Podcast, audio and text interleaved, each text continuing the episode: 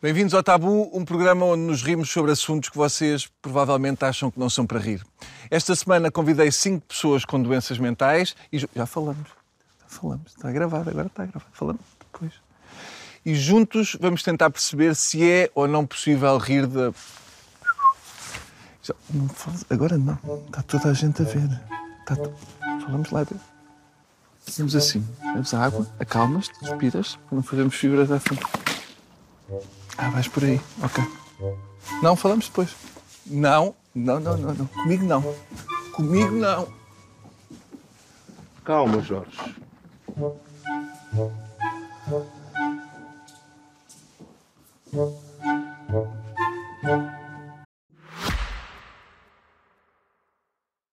Tabu é algo proibido, interdito, um assunto de que não se pode ou não se deve falar. Mas aqui no podcast Tabu não há tabus, nem de assuntos, nem de fazer humor com eles. Há quem ache corajoso, mas também há quem ache polémico, escandaloso e controverso. Já o novo Peugeot 408 não tem nada de polémico, escandaloso ou controverso. Este espaço publicitário é, por isso, um raro momento deste programa em que podemos todos estar de acordo com a perfeição das suas proporções, a harmonia das suas linhas, o brilho da sua performance. Marque um test drive num concessionário Peugeot e comprove-o. Mas primeiro, ouça este episódio.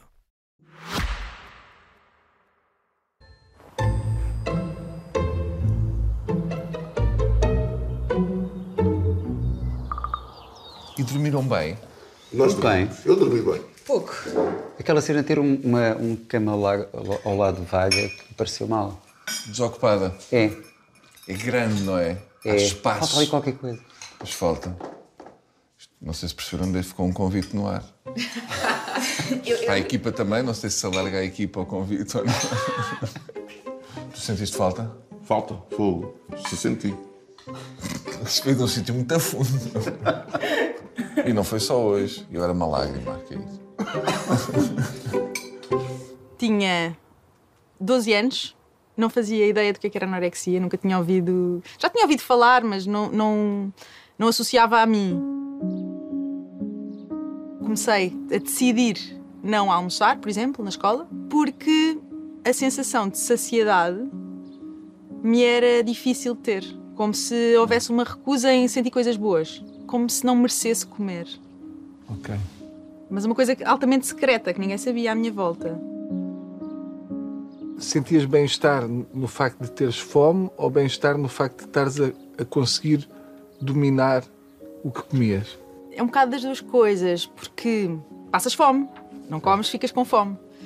Mas essa sensação má transforma-se numa coisa boa porque sentes que há alguma coisa que tu querias fazer e conseguiste. É como se tivesses conseguido um objetivo. Porque eu sentia que nada do que fazia era bom, nada era suficiente, nada era bem feito. E ali havia: vais ter fome, não vais comer e vais aguentar. Eu fazia isto do início ao fim. Pronto, uau, consegui fazer uma coisa. E para mim isso era bom. E em casa, como é que, como é que tu conseguias fazer? peguei na diabetes do meu pai e decidi implementar em casa uma dispensa mais saudável e refeições mais saudáveis. A minha mãe e o meu pai até reagiram com: Uau, a nossa filha tem cuidado com a saúde e com a alimentação. Que consciente. E portanto, nunca, nunca lhes soou o alarme da anorexia? Não. A anorexia é multifatorial e, no meu caso, vejo a minha péssima autoestima como um desses grandes fatores, que acaba por ser uma sementezinha que depois se manifesta na anorexia.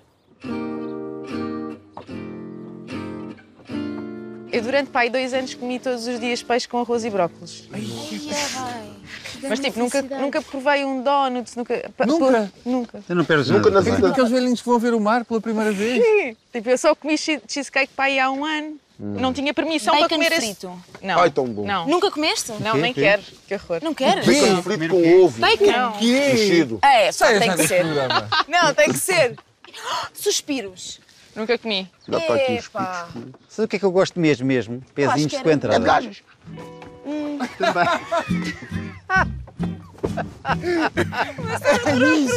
O que tu gostas mesmo é de gajas, não é cá de livros e intelectualícios. Intelectualidades. Walter, tu tens Tourette, Quando é que começa? Quando é que tu começas a Começa na, na adolescência. Só que era algo muito leve, muito leve. O que é que acontecia? Era mais eh, os tiques vocais. Não era, não era muito os espasmos musculares. que São os tiques motores, né? o, o mexer o corpo, dar aqueles solavancos. Sim.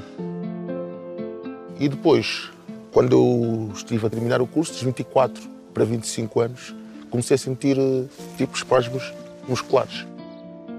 E quando é que te é diagnosticado mesmo o síndrome de Tourette? Se não estou no erro, aos 27 anos de idade. Pronto, eu trabalhava no McDonald's. Pronto, eles meteram-me de baixa por causa dos tiques, porque eu dava berros. Eu estava na, na máquina a fazer o pão e tal, e de repente eu via-se na esplanada. Eu dava um berro. Uau! Estavas a curtir? Uma pessoa já não pode estar a curtir Yeah, fazer mas, hambúrgueres. isto, mas era incomodativo, né? para quem não conhece e tal. Às vezes até as pessoas perguntavam, então, mas o que é que se passa ali na cozinha? Não sei. Fiquei 11 meses de baixa. Obviamente que isto não passou, né? Pronto, continua. Isto é uma doença neurológica crónica. Mas o que acontece é quando estás num sítio mais controlado, por exemplo, na tua casa, sentes que está mais controlado e que não Sim, tens tantos tiques. Sim, não tenho tantos ou não tenho mesmo praticamente nenhum. Basta estar uma pessoa ao pé de mim que eu já fico nervoso.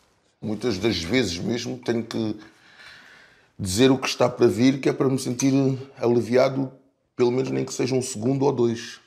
Porque isto depois volta outra vez a querer Mas fazer dizer o que está para vir, porque tu consegues antecipar uns segundos antes o que vais dizer? tipo. Eu sei o que vou dizer. Ah, eu não percebi isso. Eu não sabia sei. que tu sabias exatamente. Sei, Portanto, sei. tu estás a ver a queda, ou seja, estás a ver a vert... Claro, o abismo. Tu sabes, Sei, eu vou chamar àquela senhora Exatamente. Agora, eu sabendo aquilo que vai sair, Tu ainda é, consegues mais, con- é mais fácil controlar. Agora, se eu Dizes não, mais se eu não- baixinho. tenho que dizer mais baixinho também. Com uma voz fininha, tipo, sei lá, tipo, a voz de quem encheu o ar de. Encheu o hélio. ar, encheu- sim, encheu o- os pulmões de hélio. Tipo, só.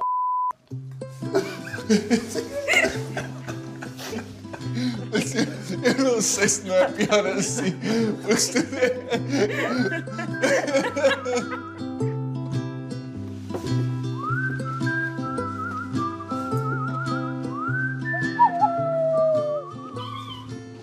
aqui, cabrão.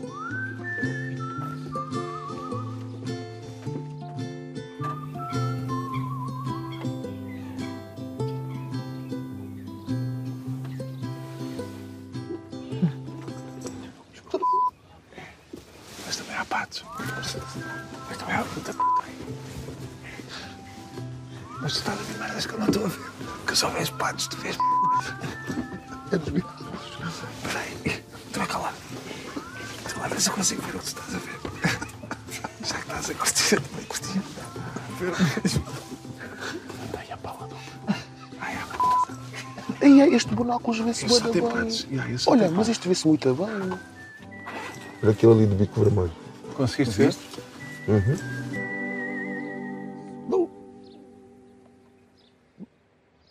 Epá, ó Walter, temos que tirar já uma coisa aqui do caminho. Que é, eu digo muitos palavrões. Tu também dizes. A ti as pessoas desculpam, estás a ver? É isso que eu fico lixado, é que eu digo um palavrão. Ou chamo o nome a alguém e cai-me em cima. Epá, e tu tens uma desculpa. Exatamente. Estás a ver?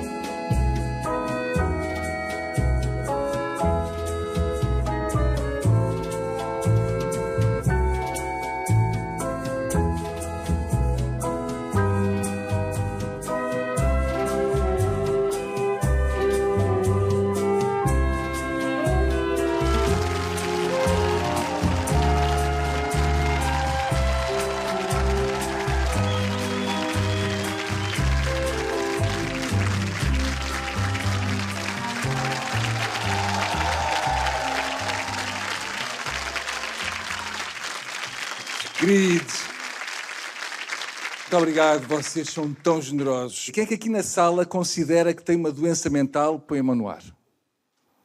Estou? Sim? Ok. Ok, ainda são algumas. Ah, mas vamos transformar esta condição em algo positivo, que é aproveitem essa mão no ar e usem-na para fazer festinhas nesse unicórnio que só vocês é que estão a ver. Estão a ver? Já fizeram? Boa, agora podem baixar a mão, está a ficar esquisito. Há sempre o preconceito de que os doentes mentais são maluquinhos, mas este programa vai provar de uma vez por todas que esse preconceito faz todo o sentido.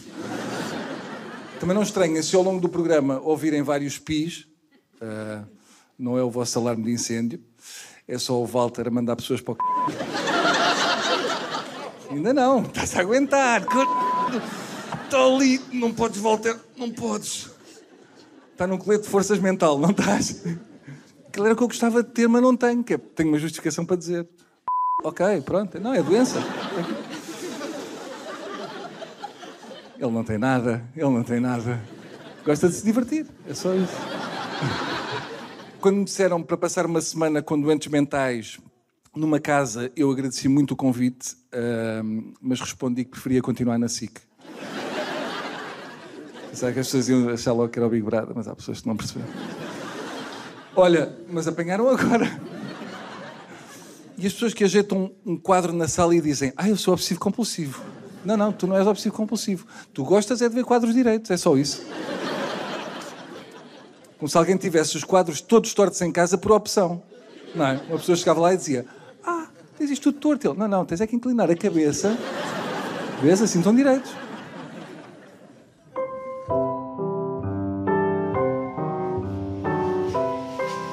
Podes ir mexendo o frango, tipo envolvendo, devagarinho.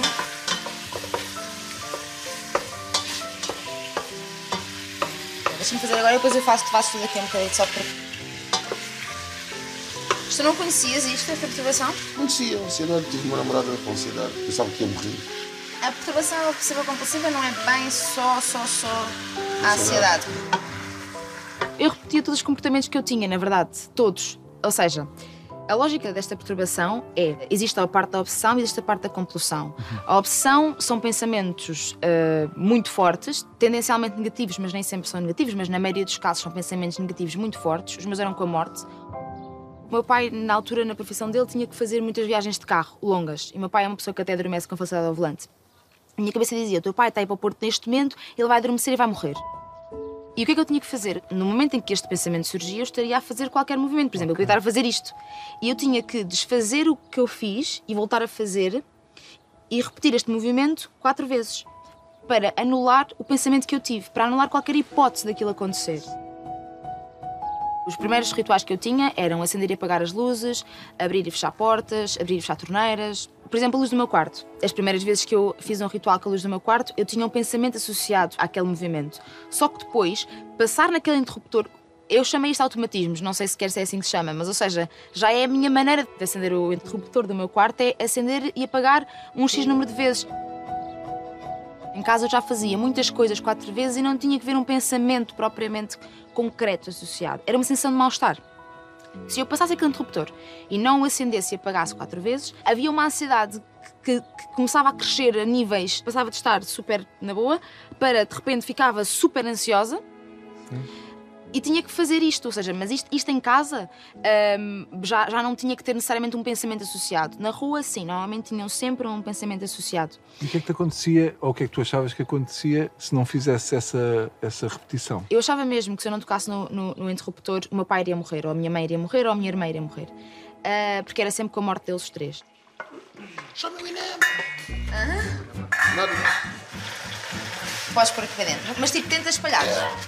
Isso está perfeito. Mas vai, agora tudo, agora tudo. Já pode ir tudo de uma vez. Estou a meter.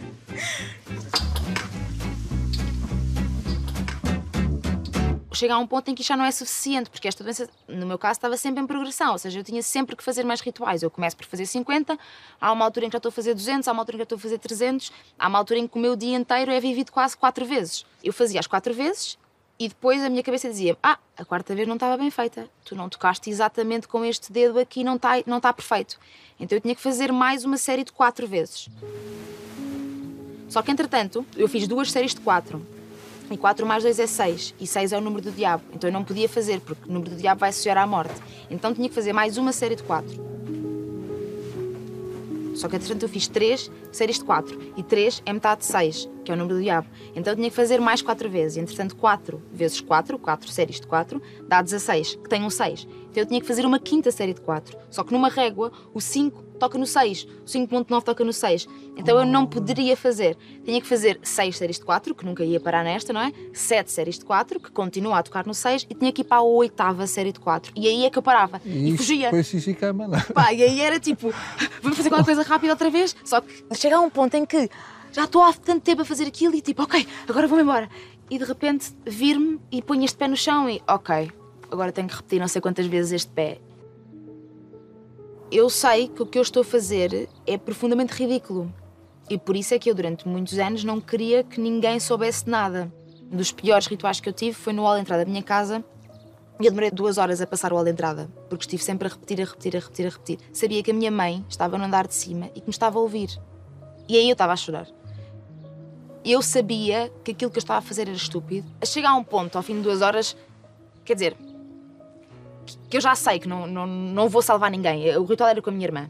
Eu tenho só que fazer isto bem para conseguir ir dormir. Eu sei que se não fizer aquele ritual, eu não vou conseguir descansar.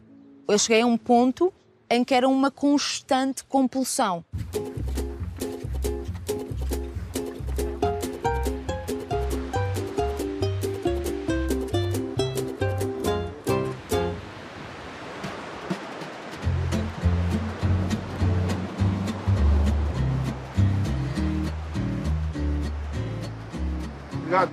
Bom, Marco? Tá. É incrível, não está? Tá.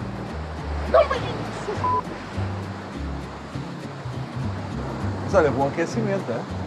É claro, sim. Já estava bom, não é?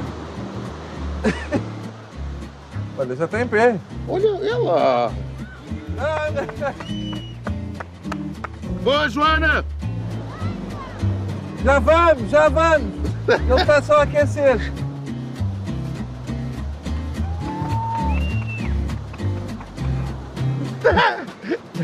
Houve um momento de glória, mas depois ela arrebentou-se outra contra. João, tu, tu sofres de, de depressão. Não é quando é que te foi diagnosticado, mas quando é que tu começaste a sentir pela primeira vez os sintomas de uma depressão? Consciente ou inconscientemente? Ah, uma boa pergunta. O que é que tu achas que é mais importante falar primeiro? Sabes que hoje, olhando para trás, tinha sinais na adolescência. Lembro-me que sou uma pessoa expansiva, bem disposta, e havia um dia ou dois por ano ah, que eu ficava assim, parado. Mas o que é que tens? Estás bem? Não, está tudo bem. E hoje olho para trás e aquilo era um ataque de melancolia. Eu escrevo desde muito cedo. Só um pequeno à parte. Tens um livro que escreveste sobre, o- sobre a, a depressão. Quando escrevi esse livro, fui à procura de uns textos que em adolescente escrevi, que eram assim umas coisas um bocadinho estranhas. Fui à procura daquilo. E nos papéis fui tropeçando e cheguei a um texto e eu disse, epá, mas eu tinha acabado de fazer 14 anos. Portanto, eu tenho uma depressão pelo menos desde os 13.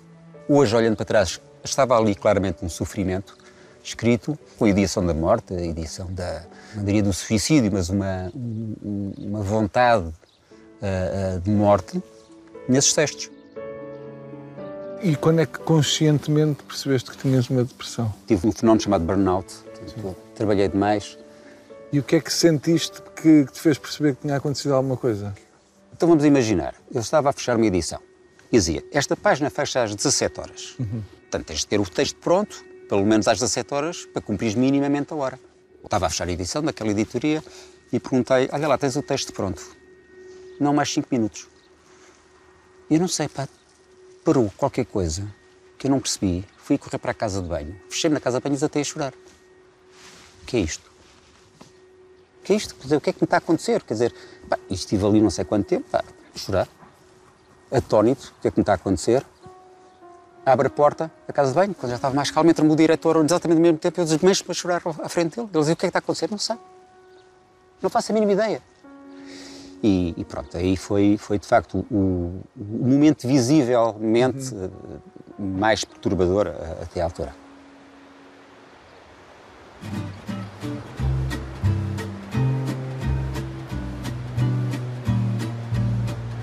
Tu nunca aprendeste a nadar ou tiveste algum susto? Respeito muito o mar. Não, não tive nenhum susto. Já, olha, até tive natação quando estava a tirar o curso de cantaria artística na, na batalha e Pai, eu nunca consegui aprender a nadar. É? Pode fazer topless à vontade. Aí a Joana está em ácido. Mas olha, ali tens sempre, sempre, sempre pé. Devias ir apanhar uma, Walter. Uma onda. Confia em ti. Estou a falar a sério, vais te sentir orgulhoso. Quando vires isto, vais pensar, ultrapassei o medo.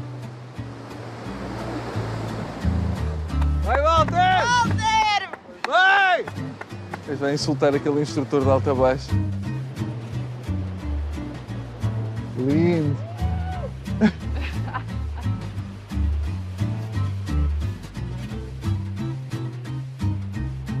Lindo. Maior! O homem do momento. Esse maior! Sensação de liberdade! Imaginem esta situação que é. Sabes o que é que aconteceu ao Telmo? O quê? Então, estava numa chamada de Zoom com a administração e quando se levantou tinha a pila de fora. E há sempre alguém que diz: epá, se me acontecesse isso eu matava-me. Bom, há duas coisas. Primeira, o que é que o Telmo estava a fazer? Pila de fora numa reunião da administração. Esta é a primeira. Telmo, controla. Segunda, não andamos a usar a expressão eu matava-me com demasiada leviandade. Hum? Terceira, porque é que estamos a falar de um Telmo que eu próprio inventei não existe? Quarta, não chega de perguntas. Quinta, quem é que nesta sala também tem a pila de fora? Há aquela frase feita que é: epá, não se contrariam os malucos. Não sei se esta frase não é perigosa, porque não deviam ser os primeiros a serem contrariados. Que eu vou entrar naquele supermercado e vou matar toda a gente. Boa, Carlos, boa. Ah, fazes tu muito bem, acho que é a tua decisão. Mas quando saís, traz-me um frasco de maionese, está bem? Tá, tá, tá. Pronto, Carlos, estás mais leve? E a maionese? Onde é que está a maionese? Sua cabeça dá-lhe xoxo? Agora voltas e trazes também pasta de dentes, que é para não andares a matar gente de cabeça no ar, está bem? Se o pai te diz uma coisa, é para fazeres. Há outra expressão que também se usa muito, que é: eh, epá, eu fico maluco com arroz de pato. Não, tu não ficas maluco com arroz de pato. Tu gostas é muito de arroz de pato. Porque se tu ficasses maluco com arroz de pato, tu tiravas o arroz e comias só a travessa. E depois punhas o arroz no envelope e mandavas para a Bulgária com selo azul. Porquê? Porque ficavas maluco com arroz de pato. Ah, o que é que se passou ali? Uma pessoa que já fez isto, tipo, ah, cara, eu de facto quando fiz achava que era estupidez, mas nunca me responderam da Bulgária. Ah, Se acreditas? Só mandar arroz de pato e ninguém manda de volta.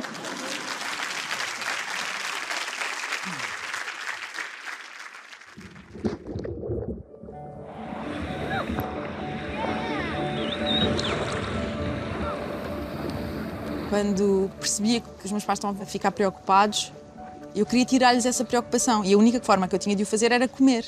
E houve um dia que hum, decidi vomitar. Acabou por ser uma solução que foi a pior que eu tomei na minha vida, porque acabas por ficar viciado naquilo. É uma coisa que muitas vezes até me custa falar, porque eu tinha muito nojo pelo que fazia. Imagina, quando estás mal disposto e isso te acontece, como é que ficas a seguir? Cansado? Claro, sim, sim. Ficas sim. de rastos.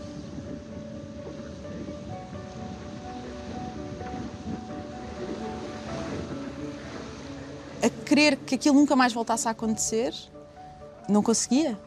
Não conseguia parar com isso. Não tem a ver com tu não quereres comer, tem a ver com tu não conseguires comer. Come um prato ou morres, eu preferia morrer. Em relação à tua doença, qual é que tu sentes que é o maior preconceito? Eu acho que passámos de um, de um- Ninguém sabe o que é que é POC, hum, as pessoas acham que é só pessoas que lavam as mãos, para ter tem. OCD é fechar o carro duas vezes. É tipo, gosto de ter a casa arrumada, tenho OCD. Tipo, enerva-me uma pontinha do tapete assim, é OCD. Estás tu há tanto tempo a desenvolver a doença como deve ser e agora há uma pessoa só que faz isto. Não, é, e é terrível porque ah, passamos de uma desinformação de ok, ninguém sabe o que é que é e então isso dificulta o diagnóstico, para de repente também uh, ter OCD é um adjetivo, é, é, é Sim. um traço de personalidade. E então também não facilita o tratamento, também não, não facilita o diagnóstico das pessoas que realmente têm. É a banalização da, da condição, não é? Toda a gente Sim. achar que Sim. Repetir é... uma coisa duas vezes já é Não, que mesmo que tu arrumado. passaste. que ser arrumado é, é ter OCD. E é que nem todas as pessoas que têm OCD são arrumadas. Eu não arrumava as coisas, eu deixava tudo desarrumado, porque os movimentos que eu puder cortar, que não forem essenciais, como, sei lá, arrumar o quarto, ah, não vou fazer, porque senão vou arrumar o quarto quatro vezes. É isso que eu tenho então. Por isso é que eu não arrumo o quarto. Estava a tentar perceber porque é que eu não arrumava. É porque eu depois tenho que fazer isso no dia a seguir outra vez. Não posso agora. Guardamos isso para o hotel. Temos, temos que falar, porque eu tenho a minha vida e. Tinha que fazer agora muitas coisas, explicar às crianças, à minha mulher. E não é que não se faça, faz. Ah, só quero que percebas que pode demorar mais tempo. E eu quero que te esperes por mim. Eu espero por mim. É só isso. E que dificuldades é que tu sentes no dia a dia por ter síndrome de Tourette? No trabalho, por exemplo, tenho que ter muita força. Muita força mesmo. O que é que tu fazes? Sou segurança Segurança. No hospital. Tem imensa gente, não é? Muita. Imagino que seja um desgaste. É, chego a casa totalmente estourado. Eu nem sei explicar como é que se consegue controlar, mas vou controlando. Às vezes também uivo, mais baixinho, que é tipo. Estou a falar a sério, mais baixinho, que é para. É tipo como se fosse um autocontrole. E houve assim alguma situação mais complicada que o síndrome de Tourette tenha feito passar? Até, até tenho duas situações. Vamos a isso. Eu estava no, no meu posto né, de trabalho e estava a passar um cigano. E eu disse: Oh, cigano! Exato.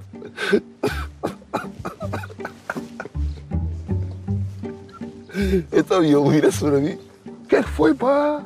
Que que queres? E eu a tentar explicar-lhe a doença, a tentar explicar, mas ele não, mas ele não, não ouvia. Outra situação, era uma rapariga vistosa e tal, e estava a pedir informações ao meu colega, sem querer dizê-lo, né? Pronto. Disse, gostosa, sou gostosa. Pois, e ela então.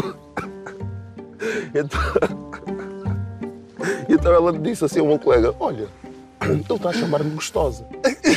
Expliquei-lhe, disse: Olha, desculpa, eu tenho síndrome de Tourette. E ela: Você está a gozar comigo? Eu disse: Não, não, tenho mesmo síndrome de Tourette. Mostrei-lhe o cartão e ela entendeu. A polícia está atrás de nós outra vez. Sério? Yeah. Polícia Marítima. Anda atrás de nós. Yeah. Acho que é por tua causa, Walter. Faz mal. Tens que mostrar o cartãozinho? Acho que chamaste p um deles. Isso é que é a Polícia Marítima. Eh, é Polícia Marítima. Vou pensar autoridade. Mas agora já estamos fora d'água.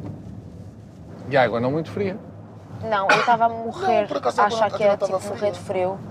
Mas É assim, não, pelo menos com os tipo, fatos, aqueci a gente não imenso. É ótimo. E aí a é adrenalina. bom. Fizeste xixi no fato. Não.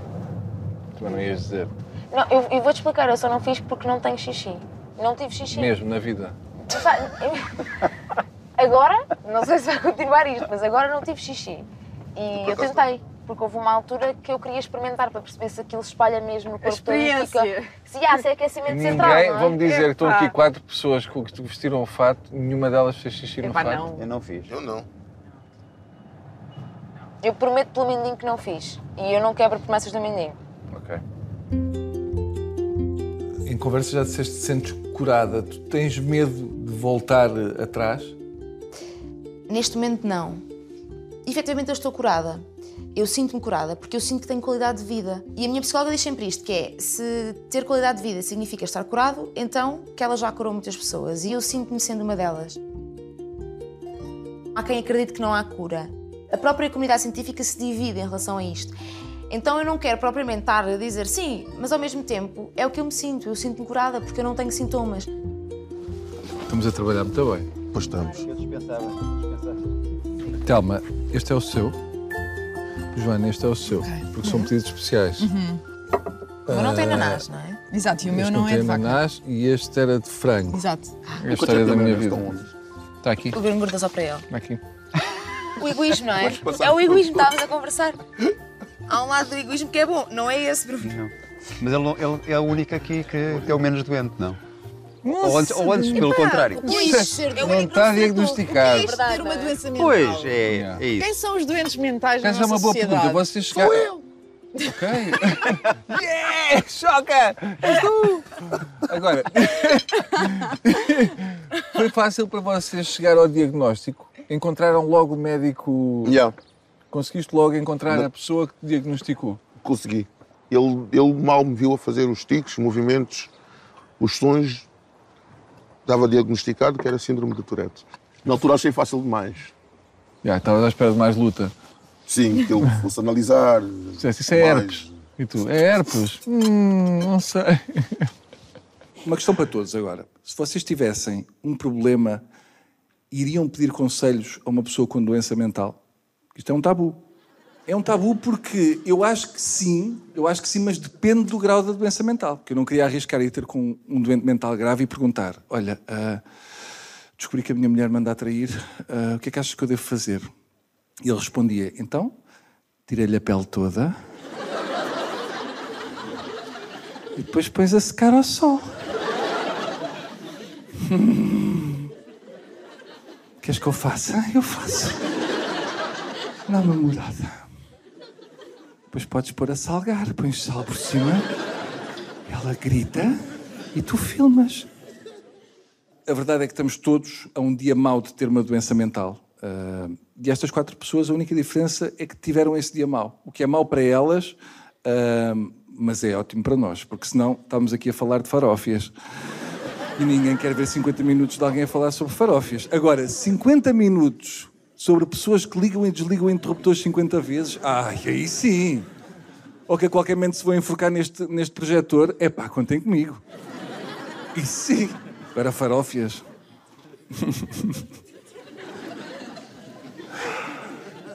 Se calhar não vai para o ar. Se calhar é só para nós. Estou agora a ouvir isto em voz alta, isto não vai para o ar. Às vezes eu penso nisto, que é, será que eu tenho uma doença mental e não sei? O que é que eu sinto? Quando eu estou às vezes a falar com pessoas e se essa pessoa diz muitas palavras, eu a meio já não estou a ouvir isto. Já só estou a pensar em formas de lhe dar uma sapa na cara. A meio, penso tudo. Puxa-me atrás, dou-lhe uma cadeira. Eu vejo tudo na minha cabeça, mas eu nunca cheguei a fazer. Agora, por exemplo, se me falarem de signos e se me perguntarem qual é o teu ascendente, eu aí dou a tal sapa. Dou a tal sapa, porquê? Porque a pessoa vai me perguntar, então porquê é que me deste a sapa? E eu respondo, então, estamos em Mercúrio retrógrado. Devias ter visto no teu mapa astral que a mão está alinhada com a tua tromba. Olha a mão. Está no mapa. Agora que já lá vai meia hora a fazer piadas com assuntos incómodos, voltemos a falar de um tema muito mais confortável: o novo Peugeot 408. Para começar, o 408 proporciona uma experiência de condução única, graças à tecnologia e conforto do habitáculo, capazes de estimular todos os sentidos de condutor e passageiros. Todos, exceto talvez o paladar. Mas nunca se sabe.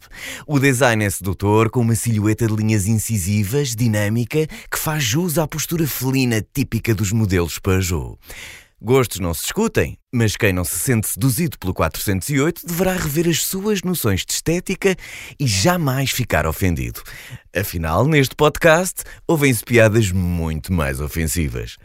Bom, não lhe vou roubar muito mais tempo, por agora, só o necessário para repetir o convite. Marque um test drive num concessionário Peugeot.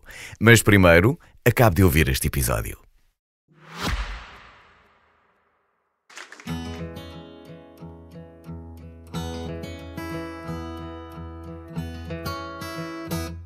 Já se percebeu que tu és uma pessoa super bem disposta e que lidas bem com a, com a, tua, com a tua doença. Houve alguma altura em que, te, em que tivesse sido particularmente difícil lidar com a doença? Houve. Foi na fase que eu tive desempregado durante três anos. E durante esses três anos houve uma fase que eu fiquei muito tempo dentro de casa, não conseguia sair, porque os tiques eram, eram intensos. Consegues associar porque é que isso foi particularmente forte nessa altura? Não, porque há fases na síndrome do Tourette que estás bem, depois estás menos bem, estás pior. E depois já fases estás outra vez melhor e sempre assim. E com a idade tanto pode piorar como pode melhorar. E tu já conheceste muitas pessoas com Tourette? Conheci quatro. Acalma os tiques ou. Não, uh, uh, tens mais.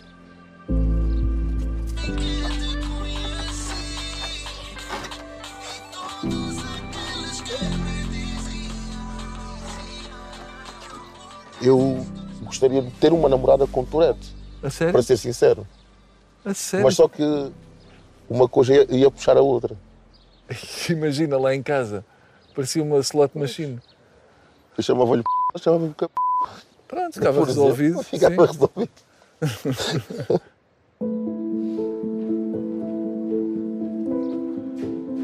Na adolescência, o que é que, o que, é que tu sentiste que, que influenciou a depressão que tu tinhas, mas que ainda não, ainda não estava diagnosticada, por assim dizer? Eh, pois, o meu pai era uma pessoa muito complicada. Eh, não vamos agora pôr aqui do Freud, não sei o quê, os pais são os culpados de tudo. Não, mas neste caso houve, houve de facto aqui um contributo do meu pai. muito, sim, Bastante, sim. bastante. Mas eh, tinha um ambiente familiar complicado. O meu pai eh, era alcoólico, isto conjugado com um feitio eh, temperamental e autoritário, portanto, descompensou muito emocionalmente.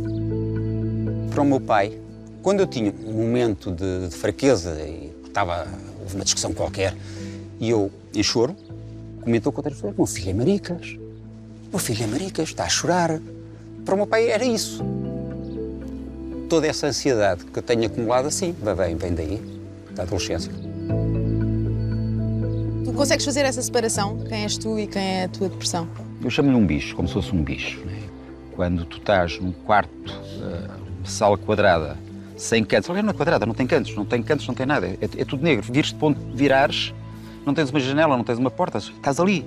E queres sair, mas não sai. Dizes, pá, mas tens uma porta do outro lado, mas eu não a vejo. Mas em frente tens uma, uma- uma janela. Abre as cortinas e vês, mas quais cortinas, qual janela? Não há. Percebes? Portanto, a única forma de, de- de matar este bicho, não é? É pá, ou tens da medicação, para isso sou seguido por um médico fantástico, ou pá, ou, ou pronto, eu saltasse um avião, possivelmente podia não abrir o, o paraquedas. Tão simples quanto isto. Eu não tenho medo, é mais fácil dizer, eu não tenho medo de alturas. Não, eu não tenho medo é de mim. Aproximando-me de um precipício, eu tenho uma vontade danada de saltar lá para baixo, mesmo com medicação. Salve palmas para o João, João Barbosa. João vive com depressão desde sempre e hoje, quando olha para trás, consegue perceber que por volta dos 13 anos já havia sinais da doença. Ah, bolas, então imagina aos 20 quando tirou uma licenciatura em História. Ele também não ajudou. Aí estou a deprimir. História. Passado, morte. Diz que aos 13 anos já pensava na morte. Ah, devia ser um, um fartote em festas de anos. Então, Joãozinho, o que é que quer ser quando fores grande? Adubo.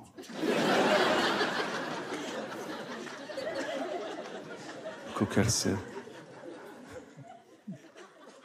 Depois toda a gente a cantar. Muitas felicidades, muitos anos de... Não, não, não cantem essa parte.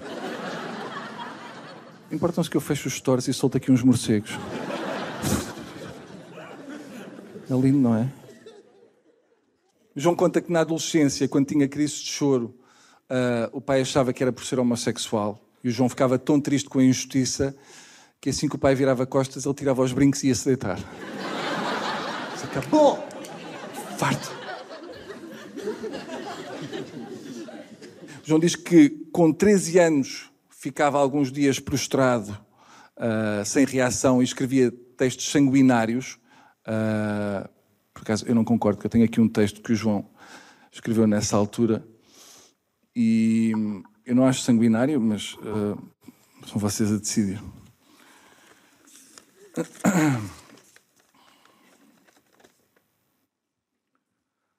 Ai! Ai, morte, escuro, morte, morte! Ai, Jesus, está tão escuro. Fim. Não acho. que-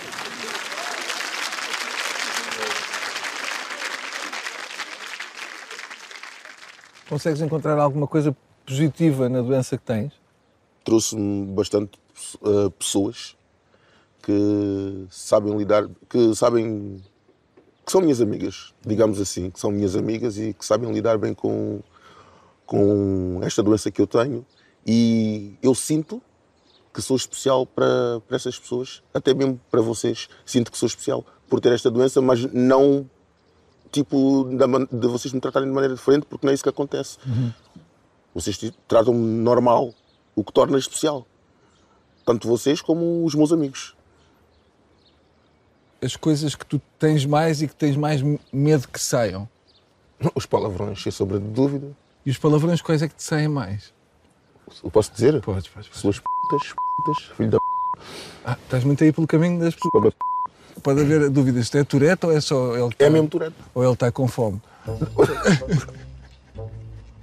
É às tantas, imagina que tu, e também depois há esse lado que é, imagina depois já era, era, era da Tourette, mas não era. Como é que uma pessoa sabe Não, quando é, é que. é mesmo, é mesmo. Eu por acaso nunca me aproveitei de nenhuma situação, tanto que os meus colegas e pessoas que me conhecem dizem, podes-te aproveitar dessa situação para coisa. Há muita gente, ah pá, quem me dera ter Tourette. Mas eu digo, pois, mas eu não tenho Tourette, mas nunca me aproveitei de situação nenhuma. Claro. Para, para dizer palavrões ou chamar nomes ao chefe, ou assim, algo do género. Não. Mas se quiseres chamar ao chefe, estás a ver, depois dizes, mostras o cartão, tá, sabe? Eu gostaria de ir para a faculdade, só que com isto não dá. Ia deixar cadeiras para trás e não vale a pena estar a gastar dinheiro. Ok, As ok. coisas, quanto mais difíceis forem, pior para mim. Sentes que tens menos concentração. Sim, porque estou, estou concentrado em não fazer os tiques. E quanto mais concentrado tu estás em não fazer os tiques, mais tu vais os fazer. No primeiro dia, se calhar, nós reagimos de uma maneira. Hoje em dia, e, e estamos a falar do segundo dia, não é? Ou, ou estamos no terceiro, e, e- e já estamos ambientados, e portanto, para nós já. Já, já te entra noutro sítio do cérebro quando tu tens um tique, ou quando tu. Quando tu Sim, mas é, é sempre coisa. difícil porque vou achar que estou a incomodar e Mas tu és um professor privado. Tipo, imagina, estou a dizer isto, eu não faço ideia se é possível ou não, mas se tu tivesse um professor tipo, privado. numa faculdade eh, existir uma. Não sei sequer se é Eu se acho que tu devias ser professor de primária. Eu, Porque vais dizer tudo àqueles putos que toda a gente, todas as educadoras têm vontade de dizer. Socos. Limpa-me o nariz, cara. Que estás a torrando? Não, não, não. Eu tenho boa vontade de dizer e não posso. E tu podias. Fosse que raiva. Uma salva de palmas para a Telma Bicho, uma salva de palmas. Anda Telma. A Telma tem bicho no nome, mas não só, também tem bichinho aqui. Aqui com bichinho. A maior parte das pessoas apanhou o metro ou Uber para vir cá ter. Ela foi mais, foi mais barato, porque ela apanhou uma corrente de ar ali no Parque das Nações. E saiu mesmo aqui à porta. Eu aposto que a parte mais irritante de ter uma amiga com anorexia, tu deves confirmar isso ou não, é que uma pessoa com anorexia é daquela que nos restaurantes diz: Eu acho que cada um paga o seu. Ora bem, eu caio uma água e este guardanapo que eu molhei em ketchup. Um euro. Uma das coisas que tem ajudado a Telma a combater a sua compulsão é fazer retiros, não é? Falámos sobre isto. Este ano, por exemplo, foi ao Peru. Ah, não deixa de ser irónico. Onde é que será que vai a seguir? Camarões? A vida amorosa da Telma também não é fácil, porque, por exemplo, ela não se pode apaixonar por ninguém da Hungria ou das Filipinas, porque se comer húngaros e filipinos, depois tem de levar os dedos à goela. Telma diz que hoje ri-se do facto de no passado ter tido medo de arroz. Atenção, de arroz. Imaginem quando ela ia a casamentos. Nós saíam da igreja, ela enfiava-se numa paragem de autocarro com um guarda-chuva a tremer. Não, já passou. Eu sempre que vou ao Porto como, como o francesinho. E comes muito bem. Fogo. Também eu Pai, como. nunca provei. Por acaso é coisa que Nunca eu detesto. provaste? Não. Pá, eu detesto Francinha é bom. francinha. Há imensas coisas que eu nunca provei na vida. É, um, É um francesinhas e branco vinho na minha vertido. vida. Pois é, faz sentido. Divertido, é consigo perceber. tipo, Pá, francesinha. E uma chinesa. Coisas a acontecer. Quando uma pessoa começa a ver binóculos, a boca muda. Fica meio, meio aberta. Já reparaste nisso? Ninguém consegue. Ele consegue. Mas, regra geral, ninguém consegue. Ai, ele até fica com certo Uma boca estilo, muito sexy. Parabéns, Walter. Mas agora também está avisado, não é? Ele agora Sim, também já sei, assim também eu. Mas normalmente uma pessoa mal mete os binóculos fica com a boca aberta. Fica abismada com, Fica com o tipo, cenário que está a "Ah", ver. A boca é de. Ah. Olha. Chupa. Também estás. A boca dá. É a boca de. Ah, isto está tão perto. Sabe o que é que ficava bem agora aqui? Imaginem um centro comercial aqui, grande. É, não é? Com Dolce Vita Tejo. Controlem a boca. boca sexy. Espera aí. Boca gostosa. Tá, tá, tá. Os patos devem estar naqueles lagos. Ali. Agora imaginem com laranja. Estás a ver? Vai uma hora no forno. Aqueles ali. Pá, Não? não consigo imaginar. Não consegues? Não. Aqueles ou o pato, no geral? Não, pato não. Já vês, é esquisita com comida. É verdade. Que estranho, não é? Que estranho. Uma coisa que não esperavas. Que consequências físicas e psicológicas é que te deixaram a anorexia? O que nós encontramos quando chegamos a um determinado estado é um corpo, como eu tinha, cheio de nódulas negras. As mulheres eh, perdem a menstruação, há o risco de, não, de ficar alguma coisa comprometida e não poderem ser mães. E psicologicamente? Psicologicamente, obviamente que o facto de não teres energia, o teu corpo, a única energia que tem, vai canalizá-la para as funções vitais. Por isso, tu não consegues sequer pensar em mais nada ou sentir mais nada. A depressão, que, que eu acho que já antecedia a anorexia, piorou imenso. Estava constantemente triste, deitava-me muitas vezes a pedir para não acordar no dia a seguir, porque já sabia o que é que, tudo o que é que ia ter de enfrentar. De facto, as doenças mentais não discriminam e, e, nomeadamente, a anorexia existe em todas as idades, géneros e há uma associação muito grande ao- à, à- à comida, não é? Portanto, ao ato de comer. Come, vai comer um hambúrguer, hum, recupera de peso hum, e, e era tão bom que fosse só isso.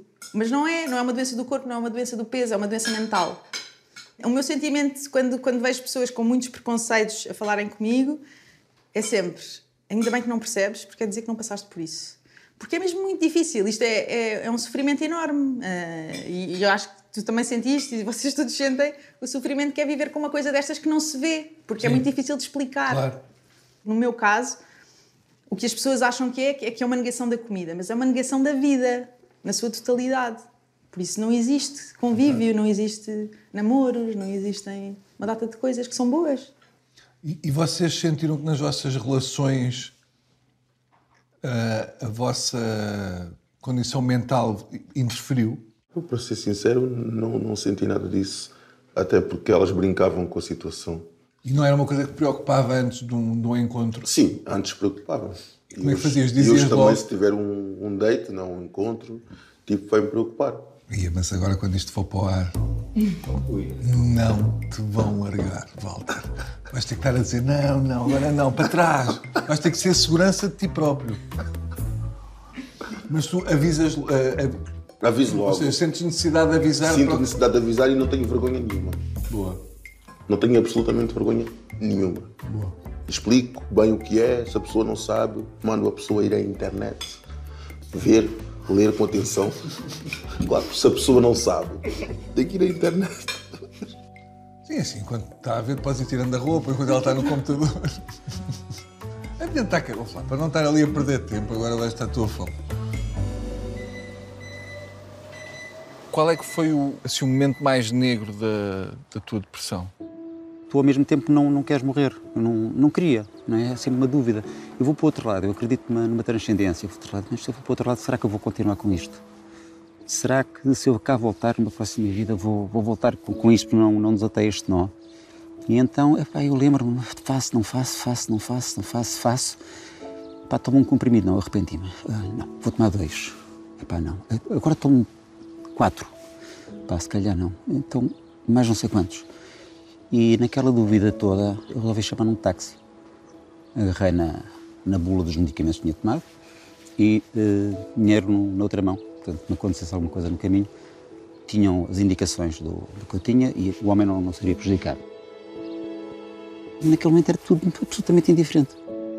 Porque aquele dia, porque não, não não, no dia seguinte, no dia anterior, hum, e voltando mais, mais para a frente, em momentos até mais densos, porque é que não o fiz?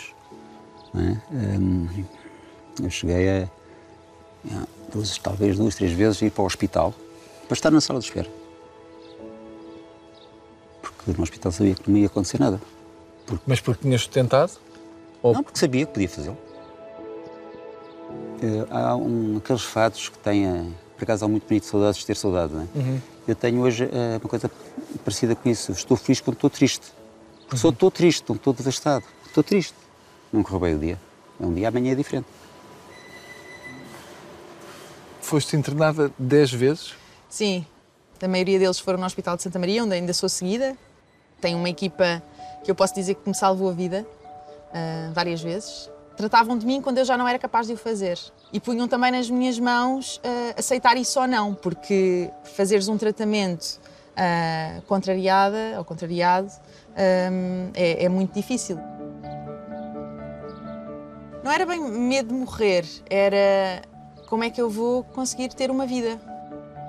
Eu estava deitada na cama, super fraca, mas tive mesmo o pensamento de eu, eu já não aguento mais isto, não quero viver mais com esta doença, eu prefiro que a minha vida acabe do que continuar assim. Por isso, eu vou tentar, mas tentar à séria. O que é que isto implica? Confrontares o maior dos teus medos, que é aumentares de peso. Como é que é a recuperação depois de, de seres internada? Uh, nós temos um plano alimentar para seguir, pois o grande desafio é tu chegares cá fora e conseguires manter isso. Uhum.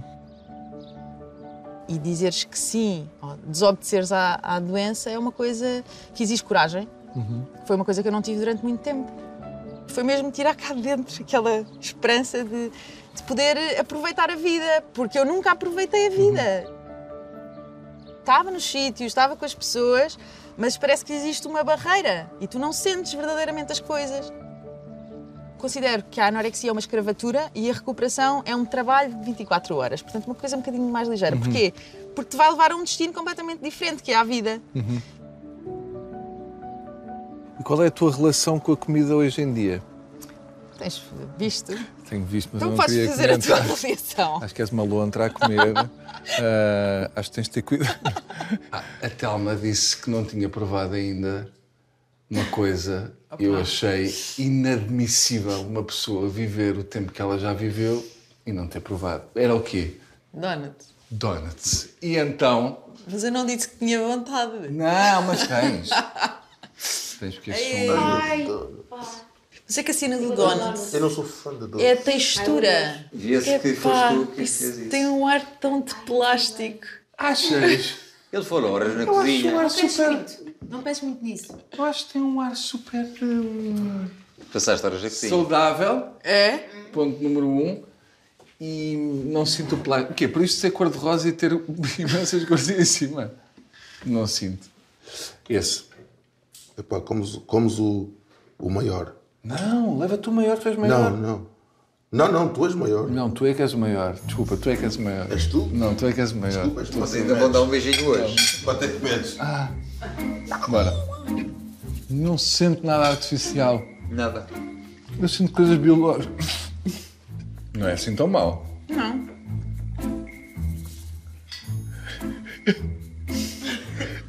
Não tens que comer. Estás a comer em esforço. Para que estás a fazer? Não te faças isso. Não. Para as pessoas- as pessoas vão ter aí abrigar-te.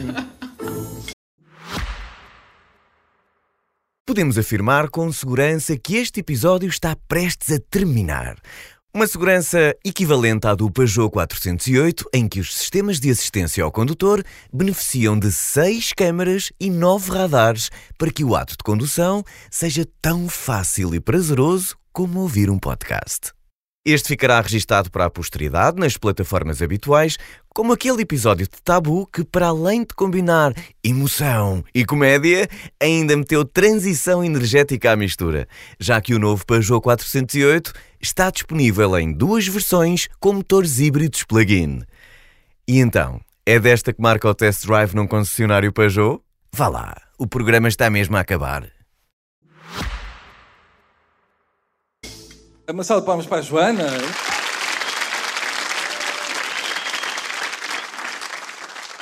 A Joana tem POC, eh, ou como o Walter diz, POC aralho.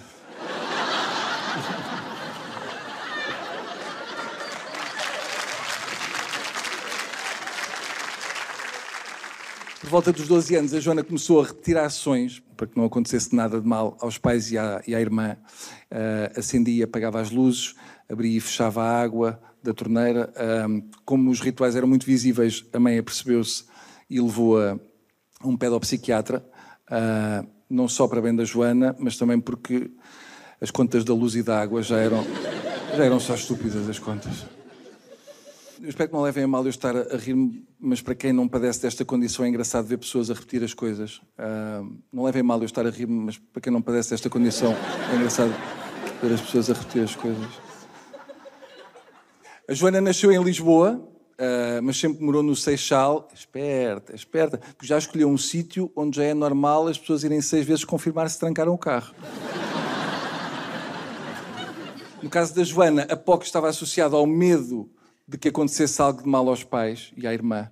Deu este exemplo. Ao pegar numa caneta surgiu-lhe um pensamento que o pai ia morrer num acidente de carro, então a Joana tinha que desfazer o movimento exatamente da mesma maneira que tinha feito. Ah, o que ela disse foi, na prática, eu repeti o movimento para o meu pai não morrer. Ah, para o pai devia ser ótimo porque podia conduzir bêbado à vontade. Mas o senhor condutor, então teve a beber. Tive sim, senhor. Tive sim, senhor guarda, mas não se preocupe que a minha filha colocou o mesmo tampão 12 vezes. Portanto, estou salvo. Pode seguir.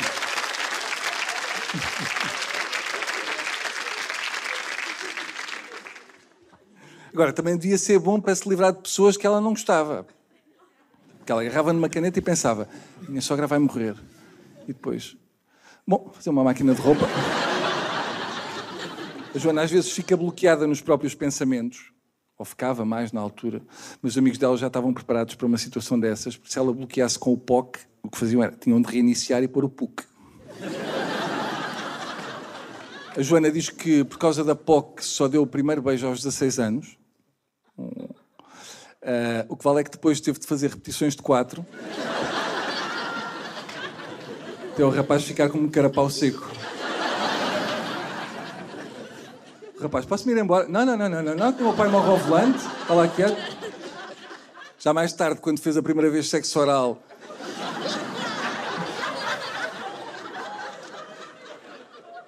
Aí já foi o rapaz a dizer: Não, não, então. Mais três. Pensa que o teu pai está a conduzir para Braga. O teu pai está a conduzir. Vocês no- nos grupos de terapia também brincam com a doença? Sim, até porque a, a- a masturbação obsessiva-compulsiva pode Percebi efetivamente ter- masturbação compulsiva, obsessiva, compulsiva. Não percebeste também? Olha, e sabes que também há. Eu, por exemplo, Sabes que acho também há. às vezes... Não é uma, não é uma perturbação. Acho que ouvimos os três. Não, não. Perturbação. Sim, sim. Ahm, Não tem tanto interesse, mas pronto, podes seguir esse raciocínio. Porque imagina, haver masturbação obsessiva compulsiva é tipo, acordas e tem que ser aquilo.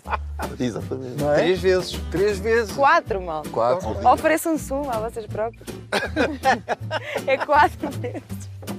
Ofereçam-se uma a vocês próprios, é bom. Ah, pá, não sou mais uma.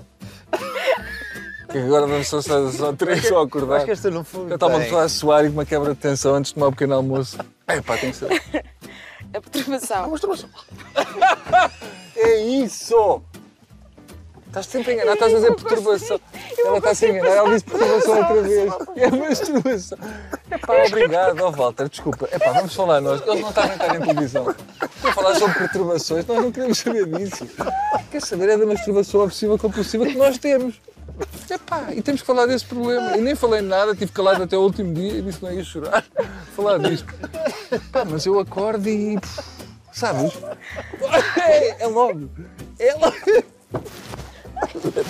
Do lado direito. O que é que é POC? É moca. É MOC! É MOC! É É masturbação obsessiva compulsiva. Pá, Walter, estás muito à frente.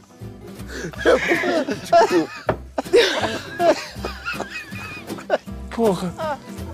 Eu não sabia que tu fazias falta na minha vida até te conhecer. Eu só agora é que percebi. Faz- Fazia-me falta ao Walter, pá. Salva de palmas para o Walter. Se chama Walter.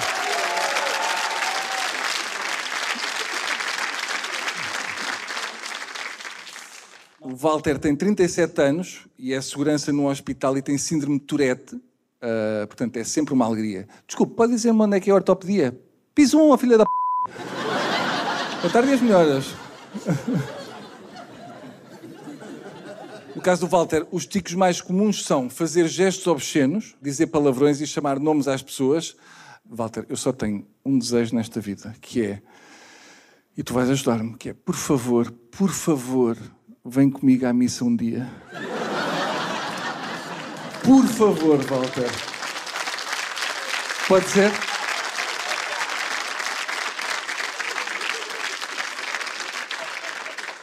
Os tiques do Walter uh, não são só obscenidades. Por exemplo, um dos tiques que nós comentámos é dizer dá-me um beijinho. Não é? E isto não é da Tourette, isto foi um tique que lhe ficou desde a altura em que foi prostituta em Mangualde.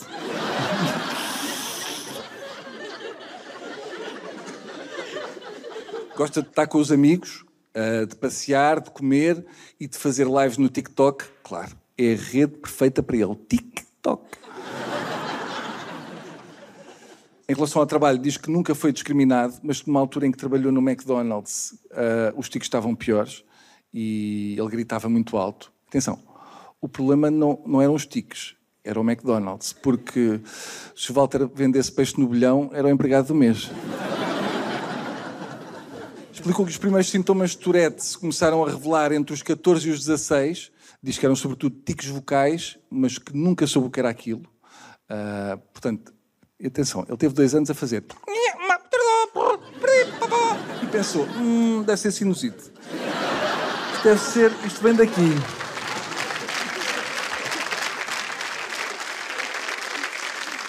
Walter diz que uma vez uma rapariga foi ter com ele para pedir informações e ele respondeu-lhe: Sou gostosa.